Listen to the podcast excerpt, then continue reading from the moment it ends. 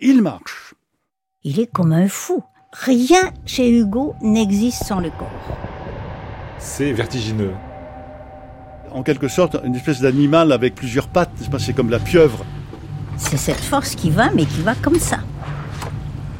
Victor Hugo, l'homme qui vit. C'est un sauvage, c'est l'homme sauvage. Et c'est ça le désir aussi. Ce grand frisson vague qui est la réclamation vitale de l'infini. Une émission de Christine Le Cerf, Anne Pérez Franchini et Soline Oreille. Il met la main dans l'encrier, il met la main dans la bouche d'ombre. Il va en quelque sorte répandre. Et si, si les pages étaient plus larges, bien l'encre s'étendrait encore. Il va disperser les dentelles qui sont des projections en quelque sorte de l'écriture. J'appartiens sans retour à cette nuit qu'on appelle l'amour.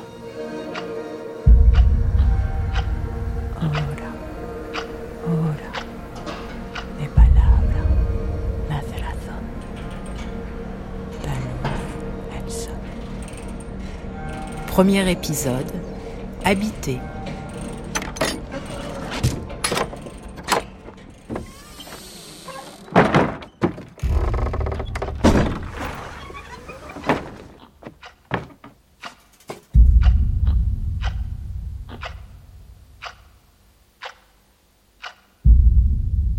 Suis Jean-Baptiste Hugo, arrière-arrière petit-fils de Victor Hugo. Être un Hugo, oui, c'est euh, c'est lourd. C'est lourd parce que euh, c'est difficile d'être un, un héritier, d'être un descendant. Le plus difficile, c'est de remonter. C'est de cesser d'être un descendant. C'est ce que m'avait dit un jour Louise, Louise de Villemorin, qui était une grande amie de mon père. Et elle me dit, on ne descend pas Victor Hugo, on monte. J'ai longtemps tourné le dos à mon héritage euh, culturel, euh, l'héritage Hugo, parce que j'avais besoin, j'avais besoin de savoir qui j'étais. Et, et puis, on m'a demandé d'aller faire une série de photographies de euh, la maison à Guernesey, la maison d'exil, Hauteville House. Donc j'ai passé comme ça des journées à errer dans la maison en, photographiant des détails. Il n'y a pas un centimètre qui, n'ait pas été transformé par a mis sa marque. Il, il fallait qu'il raconte son histoire, qu'il recrée le personnage. Il a recréé ses racines. Il faut penser qu'en exil, il n'avait plus, il avait plus d'ego. Son ego avait été brisé, totalement brisé. Euh, en s'enfuyant de Paris, il avait tout perdu. Il a été déchu. Il a été euh, tous les honneurs, toutes les distinctions, tout son statut social. Il s'est retrouvé nu sur le rocher de Guernesey, puisqu'ils sont arrivés à, à Guernesey en 54-55. Ils ont été chassés de Jersey. Ils étaient plusieurs, hein. ils étaient encore un groupe de proscrits. Bon, ils ont été expulsés. Donc la première année, il a loué une maison pour la famille. Il a tout de suite acheté cette grande maison de pirates euh, au-dessus de Saint-Pierre-Port. Il fallait qu'il raconte son histoire, qu'il recrée le personnage. Et puis, il a recréé ses racines. Il se mit à marcher au hasard, de chambre en chambre, de couloir en couloir. Il y avait très peu de portes.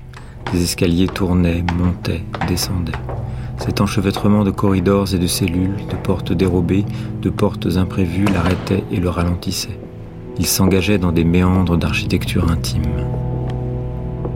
Je pense que l'élément premier qu'il introduit dans le décor d'Hauteville, c'est sa mémoire, enfin la, la, mémoire familiale, la sienne propre, celle de son œuvre, celle de sa vie d'avant. Gérard Audinet. Ce qui est normal dans une maison d'exil. Une maison d'exil, c'est forcément une maison de reconstruction. Il faut euh, reconstruire un foyer, reconstruire une vie. Et ce qui aide euh, à cette reconstruction, c'est l'intégration de la mémoire dans la maison. Voilà, et on a de la mémoire un peu partout dans la maison. Son écharpe de député, les encriers, les plumes des misérables, son habit d'académicien, son habit de père de France, euh, les souvenirs de Léopoldine, euh, la robe de la noyade, euh, tout le trousseau de mariée de Léopoldine, des dessins, des souvenirs, des choses.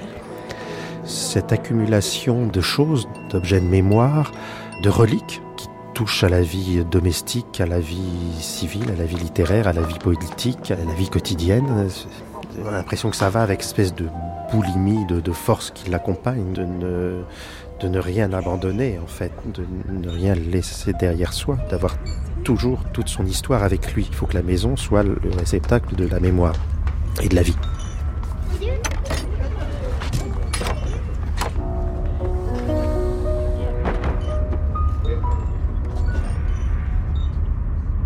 J'ai passé beaucoup de temps seul d'une pièce à l'autre. Et c'est à comprendre, à faire ressentir euh, cette créativité et, tout ce travail, cette, euh, cette volonté de construire cette maison. N'ayant plus la patrie, je veux avoir le toit. Puis son enfance, il avait été baloté euh, d'Espagne, enfin d'Italie, et puis même enfin, ensuite les, la séparation de ses parents, donc il n'avait jamais vraiment eu un, foyer, un toit, un toit familial. Ça a dû vraiment lui manquer, cela. Et, euh, quand on pense que euh, ses premiers pas euh, dans la vie étaient très précaires, hein, puisque il y a ce passage donc qu'on cite souvent, ce siècle avait deux ans. Alors dans Besançon, vieille ville espagnole, jetée comme la graine au gré de l'air qui vole, naquit d'un sang breton et lorrain à la fois, un enfant sans couleur, sans regard et sans voix. Cet enfant que la vie effaçait de son livre et qui n'avait pas même un lendemain à vivre, c'est moi. Cet enfant que le sort effacé de son livre et qui n'avait pas même un lendemain à vivre, c'est moi. Donc il naît euh, à Besançon le 26 février 1802. Jean-Marc Covas, à sa naissance, il est euh, chétif, malingre. La seule chose qu'on sait, c'est qu'il est né dans une alcôve, une chambre euh, qu'il occupe euh, très peu de temps. Et il suit son père au gré de ses différentes affectations, parce que son père était un militaire. Donc il a vraiment une enfance, un début d'enfance voyageuse, errante. Mais la chose la plus importante qu'il faut retenir de cela, c'est lié à la mésentente entre ses parents, c'est l'abandon de sa mère. Il se retrouve euh, avec euh, ses frères et son père sans mère pendant une année. Victor restait frêle et sombre. On le trouvait dans des coins, pleurant silencieusement sans qu'on sût pourquoi. André Mauroy, 1952. Ainsi se formait un fond de caractère sombre qui toute sa vie percera par moments sous sa prodigieuse vitalité. La mère de Victor Hugo finit par revenir et elle repart avec ses enfants. Victor Hugo n'a quasiment euh, jamais connu ses parents ensemble. Madame Hugo vit avec ses enfants dans un, logement vraiment euh, un, peu euh, misérable. Et les premières images qui en restent chez Victor Hugo, c'est des images assez, assez glauques, assez sombres, ce qu'il appelle des linéaments sombres. Il est euh, dans un quartier misérable du haut de la rue de Clichy, vraiment un quartier pauvre du, Paris, euh, c'est-à-dire la fin de la ville, un endroit triste. Un haut mur percé d'une porte basse était sa façade. On levait le loquet, on poussait la porte, on était dans une cour. La cour était petite, le puits était grand. Un pavage défoncé encadrait la margelle. Si, après la nuit tombée, on entrait là, un peu à ses risques et périls, on entendait comme un bruit d'haleine mêlée, et s'il y avait assez de lune ou d'étoiles pour donner forme aux linéaments obscurs qu'on avait sous les yeux, voici ce qu'on voyait. La cour, le puits. La mère de Victor Hugo repart avec ses enfants dans un ancien couvent désaffecté, qui est le couvent des Feuillantines. il faut s'imaginer euh, quelques bâtiments conventuel ruiné, plutôt gothique, un jardin quasiment euh, sauvage, à peu près à l'abandon, et les plantes, les fleurs y croissent en liberté. c'est une sorte d'îlot fermé dans la ville. Et c'est là qu'on a peut-être les premiers souvenirs précis de Victor Hugo. Le jardin était grand, profond, mystérieux, fermé par de hauts murs aux regards curieux, semé de fleurs s'ouvrant ainsi que les paupières, et d'insectes vermeils qui couraient sur les pierres, plein de bourdonnements et de confuses voix. Au milieu, presque un champ, dans le fond, presque un bois. Au milieu, presque un champ, dans le fond, presque un bois. Une allée de marronniers pour y mettre une balançoire, un puisard à sec pour y jouer à la guerre, une forêt vierge d'enfants. Les trois frères avaient des esprits curieux et tourmentés. Dans le puisard desséché, ils guettaient le sourd, un monstre inventé par eux, noir, velu, visqueux, couvert de pustules. L'épouvante et le mystère l'attiraient. L'ancien couvent des Feuillantines restera pour euh, Victor Hugo l'image euh, du bonheur parce que il est là avec euh, ses deux frères.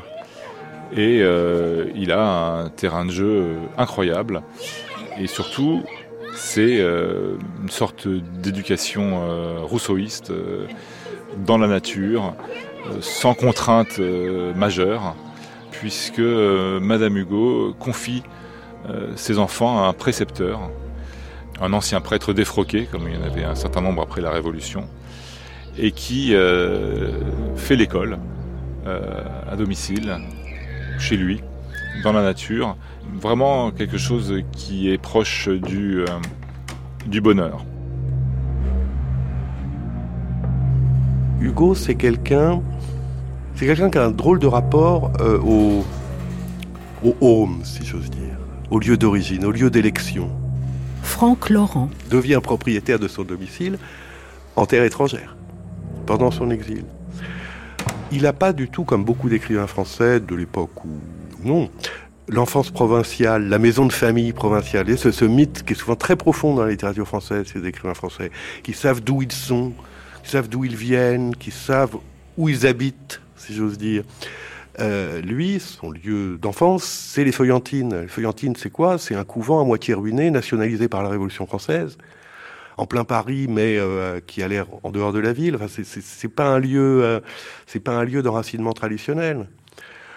il y a chez Hugo une, je crois, une conscience assez forte justement du fait que on n'est jamais vraiment enraciné dans un lieu, et quand on l'est, c'est souvent pour des raisons somme toute très paradoxales un des séjours euh, qu'il magnifie le plus comme souvenir enfantin, c'est ce séjour très paradoxal euh, en Espagne, qui va être vraiment une sorte de presque de seconde patrie mentale, alors que euh, il est dans une situation catastrophique, familiale catastrophique. Ses parents se déchirent, ce qu'il voit est souvent atroce, et pourtant c'est ça qui revient. Tout était rideau, portière, tapisserie dorures, marbre, boiseries ciselées, soie d'Orient, avec des recoins pleins de précautions et d'obscurité, d'autres pleins de lumière. C'étaient des oubliettes dorées. Cela tenait du cloître et du sérail. Dans le pan coupé de murailles était entaillée une baie carrée qui ressemblait à une lucarne et qui était bouchée d'un panneau fait d'une lame d'argent rouge.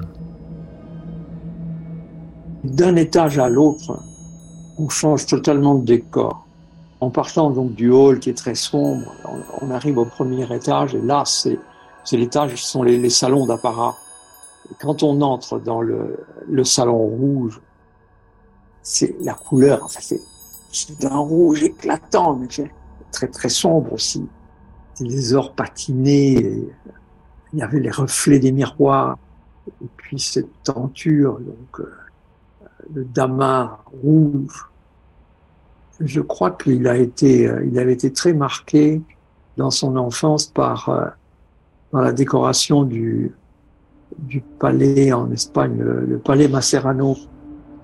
Bon, d'abord, il faut s'imaginer quand même, c'est un petit garçon qui est tout petit, que sa mère va trimballer pour rejoindre son père, qui est donc qui est en Espagne et qui habite dans un palais. Annie Lebrun.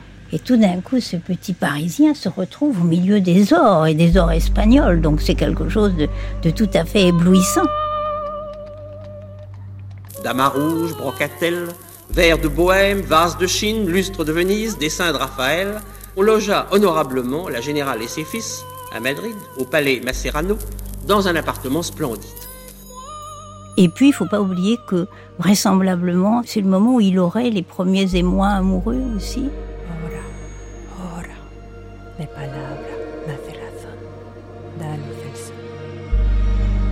Dans les grandes salles peintes du palais Macerano, il avait trouvé une fille de 16 ans, Pepita. Veste de toréador, velours bleu, dentelle noire, dansait dans un rayon d'or, dans sa résille de soie, de la flamme et de la joie sortaient de ses cheveux blonds. Et puis, très vite, c'est-à-dire quand il va revenir, euh, quand il va revenir d'Espagne, ça va être au moment où justement euh, il y a les- l'armée française euh, fait les exactions, provoque les exactions dont on a les, les tableaux et le témoignage à travers Goya et les horreurs de la guerre. Donc c'est un enfant ébloui, si on peut dire, et qui va tout d'un coup découvrir toutes les horreurs de la guerre, et en particulier, il va euh, voir des cadavres, il va voir des gens torturés.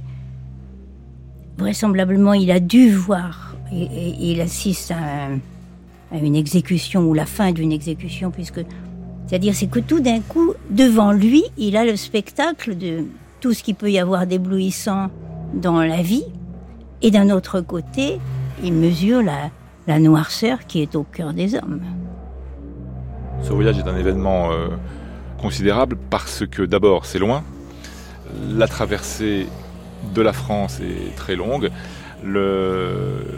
l'ambiance change dès la frontière, on traverse euh, des villes qu'il immortalisera plus tard, évidemment il ne le sait pas encore, mais euh, les villes du Pays Basque euh, espagnol, à commencer par Hernani, avec ses hautes fenêtres métalliques grillagées, ses balcons, tout cela le fascine. Et il a un- une sorte de, capacité à s'emparer des lieux qu'il voit, ou à, comme s'il euh, les absorbait de toute éternité, cette espèce de capacité incroyable euh, à regarder les choses. On a l'impression qu'il aspire l'Espagne euh, par tout son être. Il devient quelque part espagnol, puisque dans toute sa vie, Hugo ne parlera qu'une langue étrangère, jamais qu'une langue étrangère, c'est l'espagnol. L'Espagne est très associée à l'enfance. C'est d'ailleurs euh, l'espagnol la seule langue vivante que Hugo parlait. Florence Nogret. C'est la langue qu'il utilise dans ses carnets pour crypter ce qu'il ne veut pas qu'on déchiffre, alors qu'il n'apprendra jamais l'anglais. Il connaît quelques mots d'anglais pour survivre en, en exil, mais il ne parle pas l'anglais.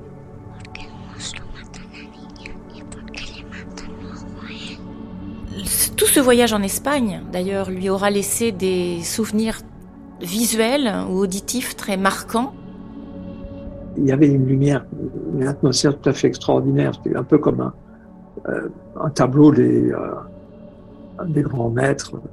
Les salons d'apparat, vraiment, ce sont des explosions de couleurs. Ce sont pas des tons euh, doux et pastels. Il y a, une violence, il y a une violence dans ces décors, dans les couleurs qu'il qu'il avait choisies. Il voulait certainement, oui, donner cette, cette atmosphère comme ça, très très lourde, très chargée, et, euh, parce que aussi c'était le lieu où euh, euh, où il donnait des, leurs représentations théâtrales en famille avec des amis. Donc c'était vraiment, oui, c'était vraiment du théâtre et, il fallait, il fallait im- impressionner, provoquer des sentiments forts. Il a fait son théâtre dans la maison, en fait. Dans le palais du roi. Dames, seigneurs, pages et gardes. À gauche, une grande fenêtre à châssis doré et à petits carreaux. Des deux côtés, une porte basse donnant dans un appartement intérieur. Au fond, une grande galerie qui traverse tout le théâtre, masquée par d'immenses rideaux qui tombent du haut en bas. Quelqu'un entre vêtu de velours noir. Par-dessus l'habillement noir, il porte un riche manteau brodé d'or et doublé de satin noir.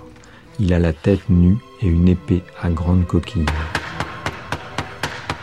Un des premiers souvenirs de théâtre de Hugo se passe dans son enfance euh, dans les Pyrénées, au moment où il franchissait les Pyrénées pour rejoindre son père en Espagne. Ils ont dû faire un séjour assez long de plusieurs euh, jours, une bonne semaine à Bayonne, en attendant que le voyage puisse se poursuivre. Et donc ils sont allés tous les soirs voir la même pièce. C'était dans le souvenir de Hugo, Les ruines de Babylone. C'est un mélodrame de Pixerécourt qui était un très très grand auteur de mélodrames. Et ça l'a beaucoup marqué, ces couleurs, ce bruit, euh, ce bruit et cette fureur hein, qui sont typiques du mélodrame, qui est un genre très violent. Il dit des choses très très fortes sur le théâtre. Quand il dit le théâtre n'est pas le pays du réel, c'est le pays du vrai. Parce que justement, sur cette scène-là, peuvent surgir les forces qui nous hantent. Et tout d'un coup se met en place un autre espace où on peut faire advenir et voir les forces qui nous hantent. Et c'est ça aussi le théâtre de, Hugo, c'est que grâce à l'imagination, il y a dans l'homme la possibilité de trouver un autre espace où on va pouvoir donner forme justement à ce qui nous hante. La violence, il l'a vu très très jeune lors du voyage en Espagne. Il a vu des suppliciés et certainement, enfin, on imagine que ça l'a tellement marqué au point que toute sa vie, il a, il a défendu la vie de son combat contre la peine de mort. Il a ses dessins extraordinaires, les pendules qu'il avait euh, au au sommet. C'est un voyage très euh, dur en même temps, puisque euh, c'est la guerre qui bat son plein, euh, si bien que c'est la rencontre aussi avec des choses horribles, presque indicibles, des espèces d'images horriblement traumatisantes puisque euh, il voit à cette occasion euh, ce qu'on n'est pas censé voir, et encore moins à cet âge, c'est-à-dire euh, des cadavres, des, hommes affichés, exposés au bord des routes, qui font penser pour le lecteur de son œuvre, par exemple, au début de L'homme qui rit, où on voit un pendu exposé à la vue des passants. Il regardait au-dessus de lui cette face qui le regardait. Elle le regardait d'autant plus qu'elle n'avait pas Dieu. C'était du regard répandu, une fixité indicible, où il y avait de la lueur et des ténèbres, et qui sortait du crâne et des dents aussi bien que des arcades sourcilières vides. Toute la tête du mort regarde, et c'est terrifiant. Pour Victor Hugo, la rencontre avec le gibet est toujours un choc. Myriam Roman. Dans son œuvre, il y revient sans arrêt. Et c'est un choc qui euh, le conduit à être sans voix. C'est-à-dire que le personnage qui regarde euh, éprouve un sentiment si fort qu'il ne sait plus si c'est la réalité ou le rêve. Et l'enfant ici euh, regarde cette tête de mort l'enfant voyait ce rêve. Subitement, il se mit à trembler de tous ses membres, un frisson ruissela le long de son corps, il chancela, tressaillit, faillit tomber, se retourna, pressa son front de ses deux mains, comme si le front était un point d'appui. Et Agar, les cheveux au vent, descendant la colline à grands pas, les yeux fermés, presque fantôme lui-même, il prit la fuite, laissant derrière lui ce tourment dans la nuit. Il cogna à tout ce qui ressemblait à une fenêtre ou à une porte. Toute la maison était noire. On sentait dans cet intérieur ténébreux l'immobilité mystérieuse du vide. Quelque chose comme la mort était venu là.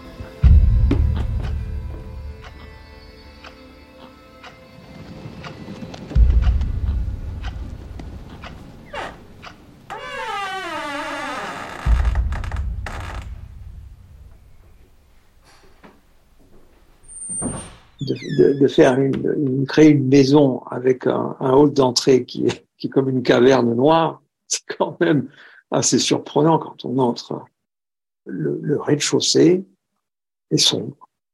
Tout a été agencé de manière qu'on soit presque dans le noir. avait juste assez de lumière pour. Mais c'est vraiment, hein, c'est la, c'est l'abîme, c'est le, c'est le puits de la pénombre et, les premières marches de l'escalier. Voilà ce qu'on voit. Il décrit cette, atmosphère, cet escalier euh, dans ce passage. Euh, moi, qu'on nomme le poète, je suis dans la nuit muette, l'escalier mystérieux. Je suis l'escalier ténèbres. Dans mes spirales funèbres, l'ombre ouvre ses vagues yeux.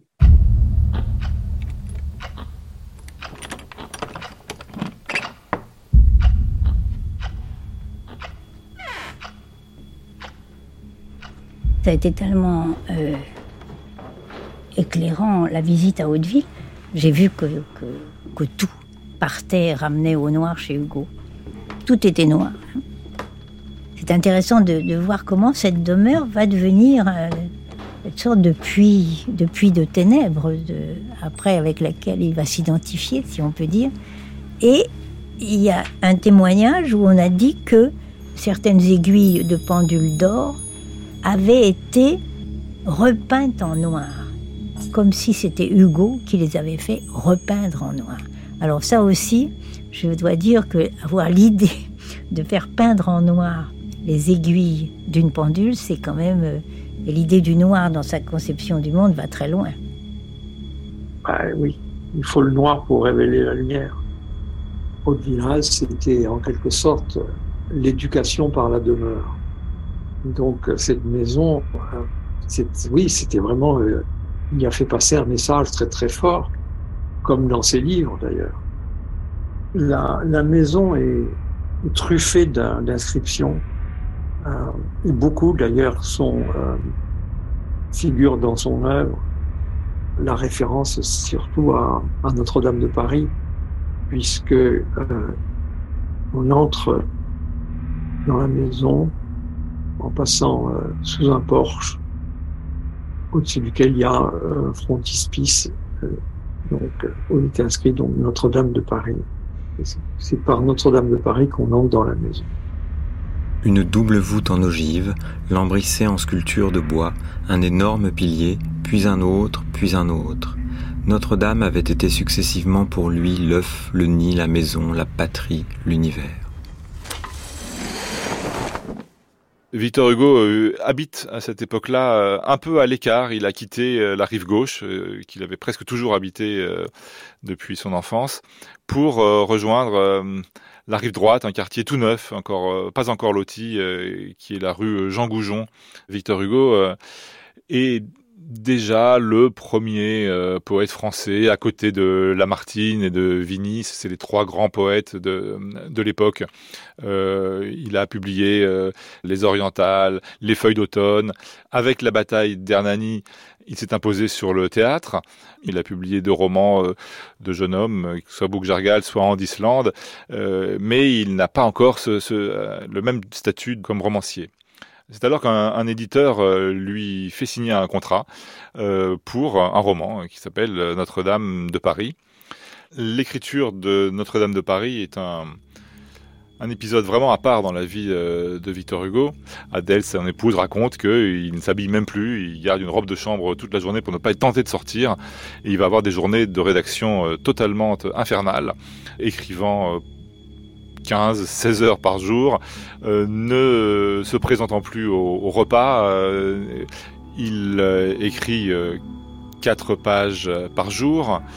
La matière se développe jusqu'à la hauteur des tours de Notre-Dame. C'est une, sorte de rivalité entre l'œuvre littéraire et le monument, mais c'est le sujet même du roman, hein, le livre de papier et le livre de pierre. il souffre terriblement des yeux, c'est une maladie qui va revenir régulièrement, une espèce d'ophtalmie, une hantise réelle euh, de, de Victor Hugo.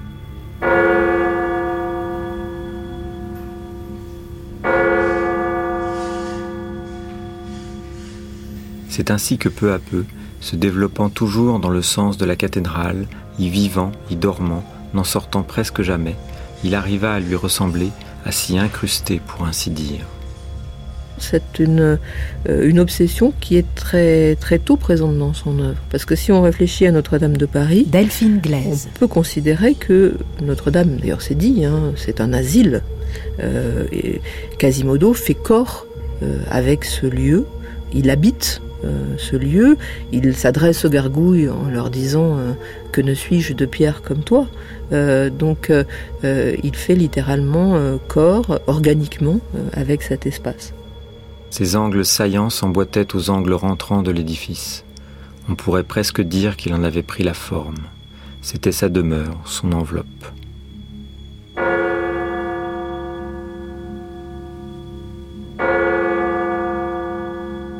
Son fils Charles Hugo disait que sa maison en exil, euh, donc à, Guernesey, euh, Hauteville House, qu'elle était un, autographe à trois étages, hein, donc euh, un poème entièrement conçu, façonné par par la volonté, la main et la poésie même de, Victor Hugo il y a euh, donc euh, une sorte de, porte euh, à l'entrée dans laquelle se trouve reproduit le, frontispice en fait de Notre-Dame de Paris. Non pas dans un livre, mais dans son livre architectural qui est Haute House.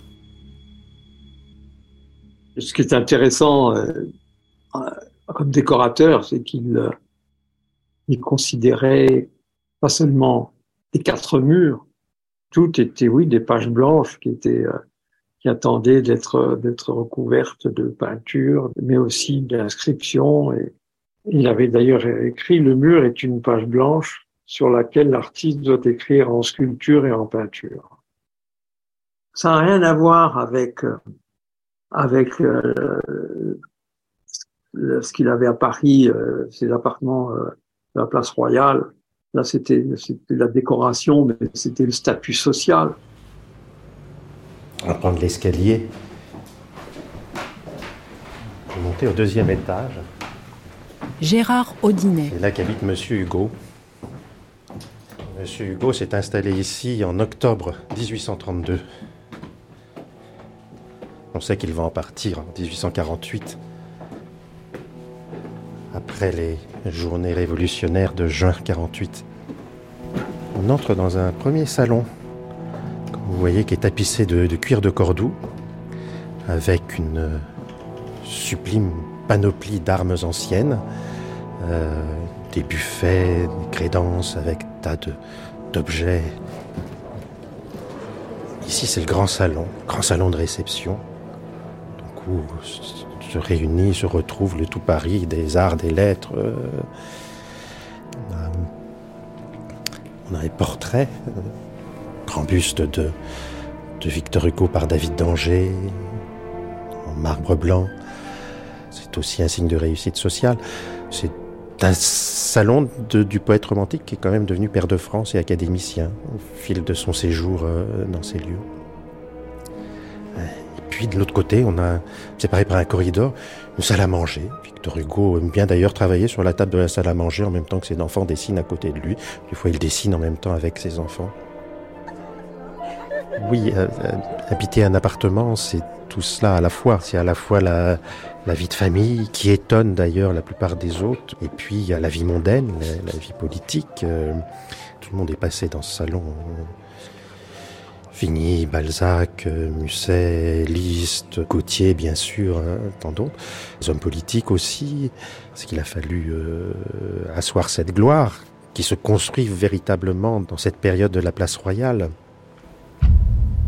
Et on va faire quelque chose d'absolument défendu. On va rentrer dans son cabinet de travail.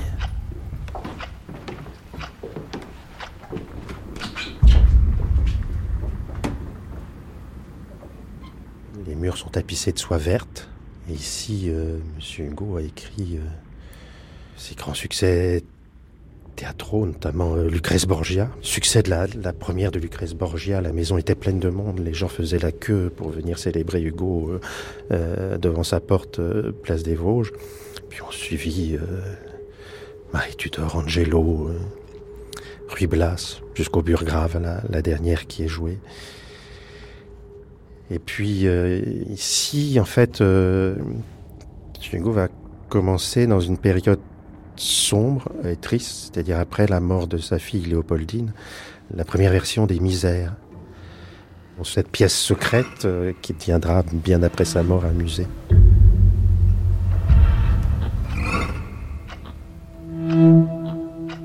En décembre 1851, un coup d'État était devenu inévitable. André Mauroy. Une résistance libérale bourgeoise s'était organisée. Elle fut réprimée avec cruauté. Hugo vivait dans l'attente du danger.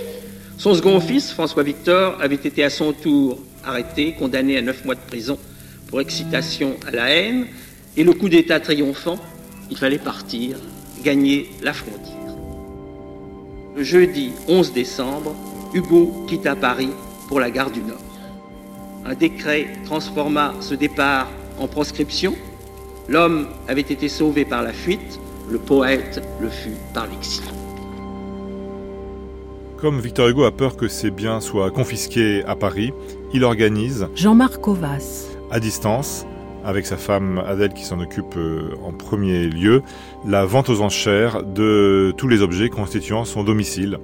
Il vend euh, ses meubles, euh, ses objets, tout ce qui constituait son domicile, des peintures, des tableaux, mais surtout du mobilier. On a quelques grands articles, dont celui de Théophile Gautier dans la presse, qui raconte cette terrible mise à l'encan des œuvres et des possessions de Victor Hugo. Il a tout perdu. C'est véritablement une sorte de contraste vertigineux avec sa vie euh, antérieure de représentant du peuple, député, euh, homme politique, euh, connu, encensé. C'est véritablement son chemin de Damas. Le 31 octobre 1855, Victor Hugo quitte Jersey à bord d'un bateau sur une mer agitée. En octobre 1856, la famille Hugo s'installe à Hauteville-la-Hauze, à Guernesey. Victor Hugo, Hauteville House, Guernsey, Channel Island en fait, c'était une bénédiction, enfin l'exil, puisqu'il a, c'est là où il est vraiment devenu euh, cette voix extraordinaire. Et puis il a écrit, il a écrit des œuvres sublimes que probablement il n'aurait pas pu écrire à Paris, distrait par la politique. L'homme qui rit, ou alors Les travailleurs de la mer. Et pourquoi Hugo a choisi Guernesey? C'est parce que je pense qu'il voulait, il voulait rester près de l'océan il voulait être près de l'océan, il voulait voir l'océan, parce qu'il s'identifiait à l'océan. Il y a une, lettre, mais ça je copie. Il a écrit une lettre à un jeune poète le 10 avril 1856. Je vous écris ceci un peu pêle-mêle, un peu au hasard. Rendez-vous compte de l'état de mon esprit dans la solitude splendide où je vis, comme perché à la pointe d'une roche ayant toutes les grandes écumes des vagues et toutes les grandes nuées du ciel sous ma fenêtre. Il y a toujours sur ma strophe ou sur ma page un peu de l'ombre du nuage et de la salive de la mer. Ma pensée flotte et va et vient comme dénouée par toute cette gigantesque oscillation de l'infini.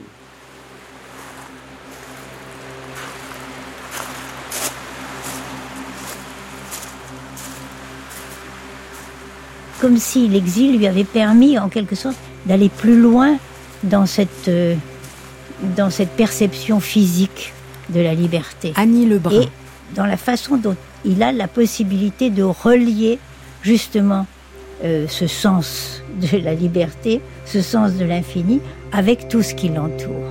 Et c'est ça qui va donner la grandeur qu'il y a dans les contemplations, puis après les grands textes, puisque ça, dans le fond, il n'est plus question que de ça l'intensification de ce sentiment qu'il a de participer à tout ce qu'il n'est pas, lui donne une liberté nouvelle.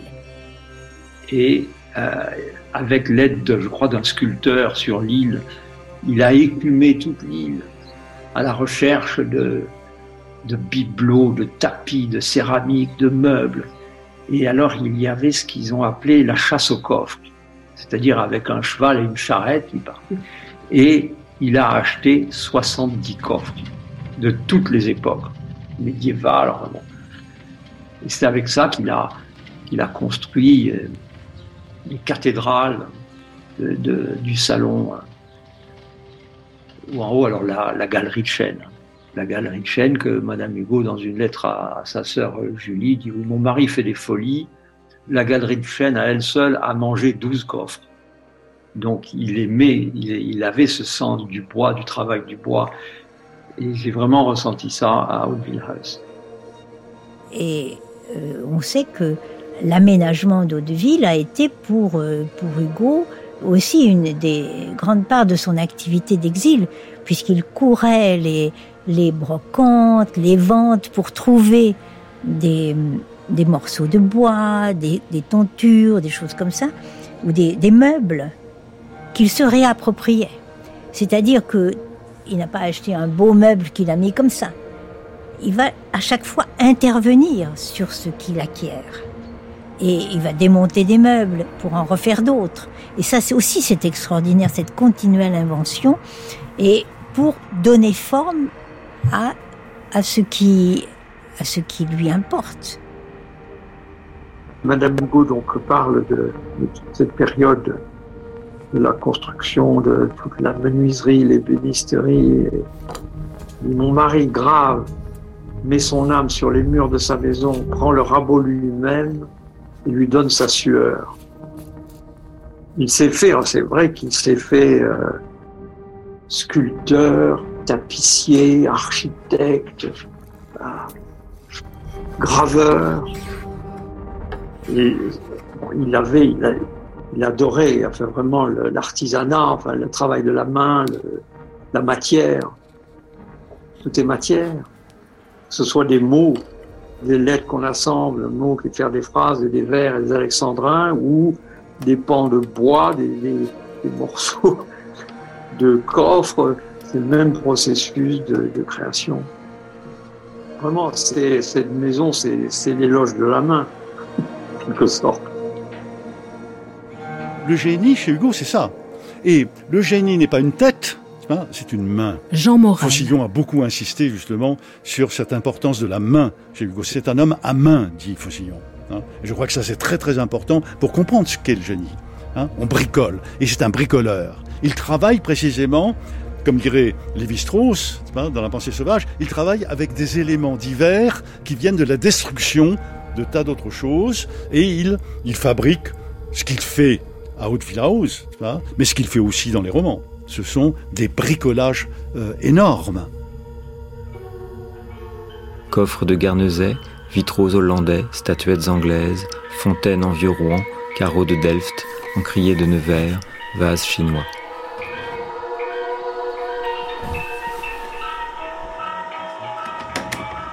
la décoration de ça, ça, ça a duré pendant des années. Et il y a des lettres intéressantes de sa femme, de Madame Hugo, qui, pour elle, l'exil était difficile. Et dans une lettre, elle se dit, mon mari fait des folies, euh, il achète toutes sortes de bibelots, il, achète des, des céramiques fêlées, je comprends pas, ça ne vaut rien, je comprends pas. Mais évidemment, parce que ce qu'il voyait, c'est déjà comment il allait pouvoir transformer. Euh, et à, Haute-Village, dans la salle à manger, il y a des, il y a des saladiers qui sont enchâssés dans le mur, dans une paroi qui est recouverte de carreaux de Delphes. Et à l'intérieur, il y a des saladiers enchâssés, enfin. Donc, vraiment une vision, mais totalement libre. Pour lui, tout était matière. Qu'est-ce que c'est que ces carrelages qui montent, qui montent, qui montent jusqu'au plafond, jusqu'à une inscription qui parle de la liberté? Et tous ces carrelages cachent dans un coin un petit encrier en porcelaine. Mais ces carrelages sont tout simplement une manière de mettre des feuilles de papier sur le mur. On colle sur le mur des feuilles de papier en carrelage, et on les fait monter, monter, monter au plafond. Les carrelages montent, traversent la maison. C'est une maison de feuilles de papier. C'est une maison d'écriture, c'est pas simplement une maison d'écrivain, c'est une maison folle, c'est une folie.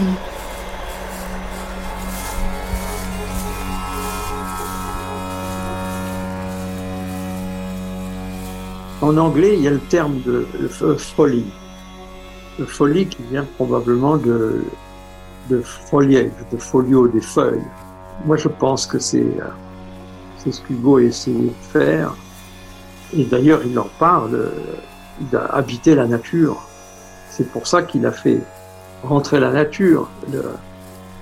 les murs sont couverts de tapisseries, de, de, de tentures, de feuillage. Et c'était donc, c'est cela qu'il voulait montrer, c'est que tout est possible. Vraiment, la, la poésie, c'est le domaine du possible. Et cette maison, euh, précisément, c'est une anti-maison. Hein. Et c'est une anti-maison tout simplement parce que euh, elle est folie au sens où ce qui, euh, la structure secrète de la maison, c'est la végétation. Il allait, prenant tous les passages qui s'offraient, des réduits vernis luisants, revêtus de faïence de Hollande ou d'azulejos de Portugal. Partout, sur les plafonds, sur les murs, sur les planchers même, des figurations veloutées ou métalliques d'oiseaux et d'arbres, des végétations extravagantes enroulées de perles, des bossages de passementerie, des nappes de jais. C'est tout le problème de cette maison, c'est-à-dire je suis pas sûr qu'elle soit faite pour être habitée. Madame Hugo s'en plaignait, disait qu'elle n'était pas pratique cette maison, parce qu'il n'y avait que des salons et pas de chambre d'amis, par exemple. Et c'est vrai qu'on se demande si cette maison est vraiment faite pour habiter. Est-ce qu'on a besoin de ce décor pour habiter Ce décor sert à faire de cette maison une œuvre, plus qu'un espace d'habitation. Ou alors c'est parce que Hugo a besoin d'habiter dans une œuvre. Peut-être dans une œuvre qu'il a faite lui-même c'était une maison de poète, c'était une vision qu'il avait, mais il a fait peu de concessions à la maison de famille. Alors, une des concessions, c'est la salle du billard, mais ses enfants, ses fils, Charles et François Victor, étaient furieux, parce qu'ils me dit, nous, nous voulons aller jouer au billard au pub, dans, euh, en bas de la rue, on ne veut pas rester chez nous. Donc euh, là, c'était un conflit. Et puis alors, la galerie de Chêne a sacrifié deux chambres d'amis. Et, et, ses fils lui ont dit, écoute, c'est ton exil, c'est pas notre exil, c'est ta maison, on t'y laissera seul.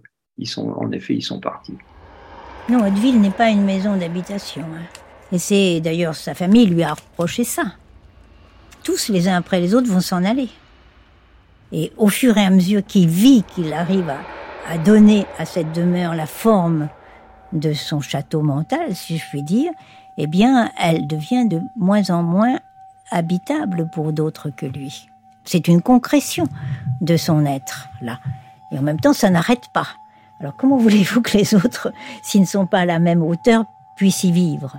Il ne faut pas oublier que euh, aussi il y a cette chose remarquable qu'il est quand il fait ajouter un étage de plus à sa tour, euh, à sa maison de Hauteville, qui est une sorte de tour de ténèbres, mais qui est traversée, qui s'est construite autour d'un puits de lumière, et que pour rendre ce puits de lumière plus intense, Hugo fait construire un étage supplémentaire, qui est une sorte de verrière incroyable, qui fait que quand on est dedans au, moment où le soleil se lève et toute la journée, il y a une lumière qu'on ne retrouve nulle part ailleurs parce que c'est un, endroit de, de reflet, de réfraction, tout ce que l'océan peut apporter de lumière est là et concentré, d'autant que il semblerait que Hugo ait installé des miroirs qui rendent encore plus intense la lumière qui est là. C'est assez curieux de d'en faire un lieu d'écriture. C'est vrai que c'est un espace euh, stable, d'un confort euh, extrême. Très très froid. L'hiver, le matin est très très chaud dès que le soleil se lève, euh, l'été en particulier. Et la lumière qui devait être très vive, parce qu'en plus Victor Hugo écrivait le matin de 5h à midi, et donc il écrivait face au soleil, donc il avait le soleil en pleine figure quand il travaillait. Et ça c'est toute la problématique de l'impossible lieu d'écriture, là qui le pousse à l'extrême dans, dans un endroit qui, qui, qui semble vraiment pas fait pour ça.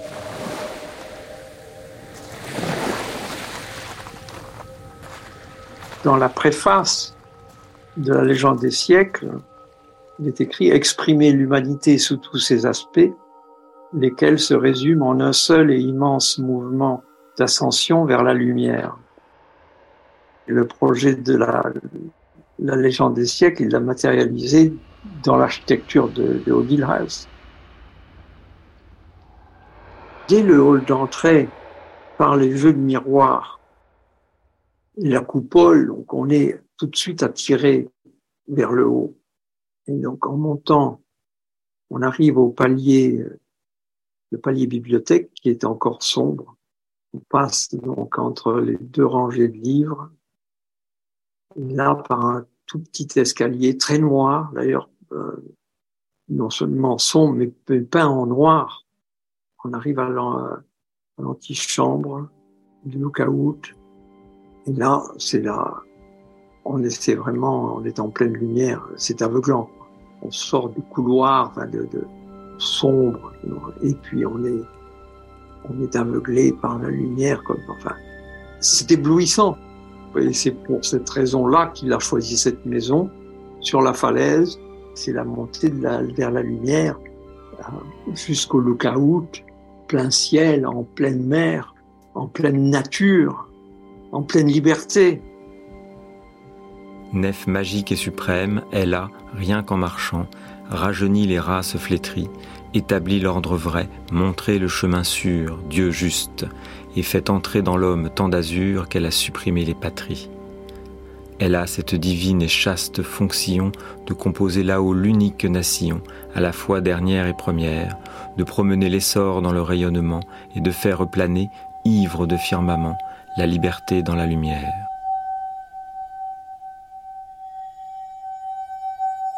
Et on a l'impression d'être dans un bateau. Il n'y a pas de stabilité dans cette demeure-là. C'est en haut, il y a la nuée, la nuée qui est là, les, les orages qui sont là. En bas, c'est de plus en plus sombre. Mais autour de cet escalier, à un étage ou deux, il y a des balustrades. Et là, il y a les livres. Et là, il y a la bibliothèque. C'est comme si les livres donnaient une sorte de gravité à cette tour de ténèbres qui est à la fois une sorte de, de navire dans la tempête. Mais ce qui tient la chose, tout se passe comme si c'était les livres. C'est une maison qui, est, une âme et c'est un peu comme si j'étais guidé. Je comprenais, je, comprenais ce que Hugo avait voulu faire et, et c'est oui peut-être que je ressentais une certaine présence. Et ce qui m'avait frappé, c'est l'inscription Absentes Absunt, que mon père aussi, lors de des anniversaires, lors des fêtes, toujours, toujours sortait un panneau en carton sur lequel il avait écrit Absentes Absunt. Donc c'était vraiment une tradition de famille. Et donc, à Haute-Village, dans la salle à manger, la formule est inscrite sur le, le fauteuil des ancêtres. C'est le siège symbolique, celui des morts nos absents de l'éternité sont toujours présents. Absentes absunt.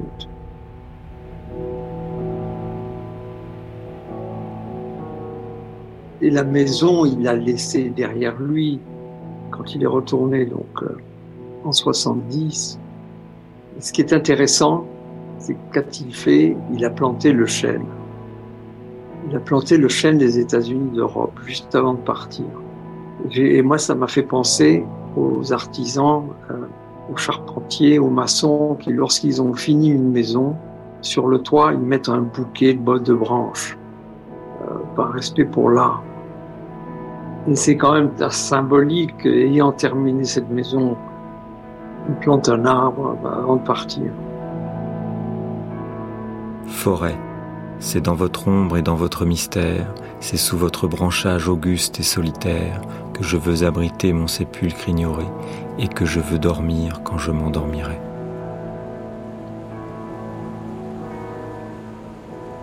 Je me demande parfois euh, qu'ai-je hérité de lui? Et j'ai découvert vraiment cette extraordinaire créativité de mon ancêtre. Et c'est une chose qui m'a beaucoup inspiré.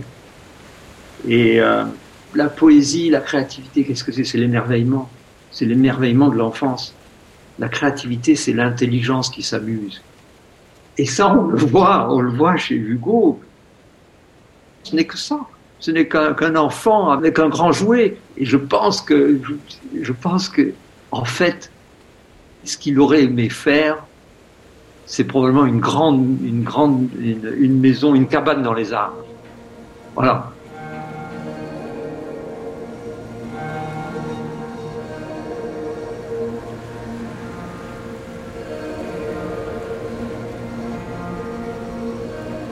Victor Hugo, L'homme qui vit.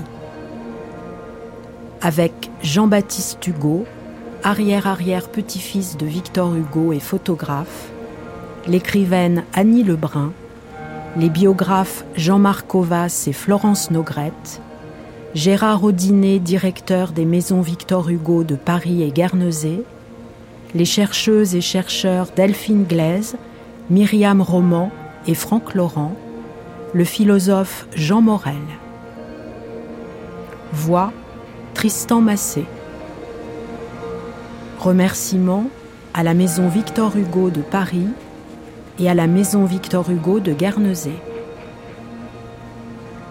Documentation Antoine Huyoz, Delphine André, Anne-Lise Signoret. Prise de son Yvan Turc, Jordan Fuentes. Mixage Éric Boisset. Attaché d'émission Soline Oreille. Une émission de Christine Le Cerf, réalisée par Anne Pérez Franchini.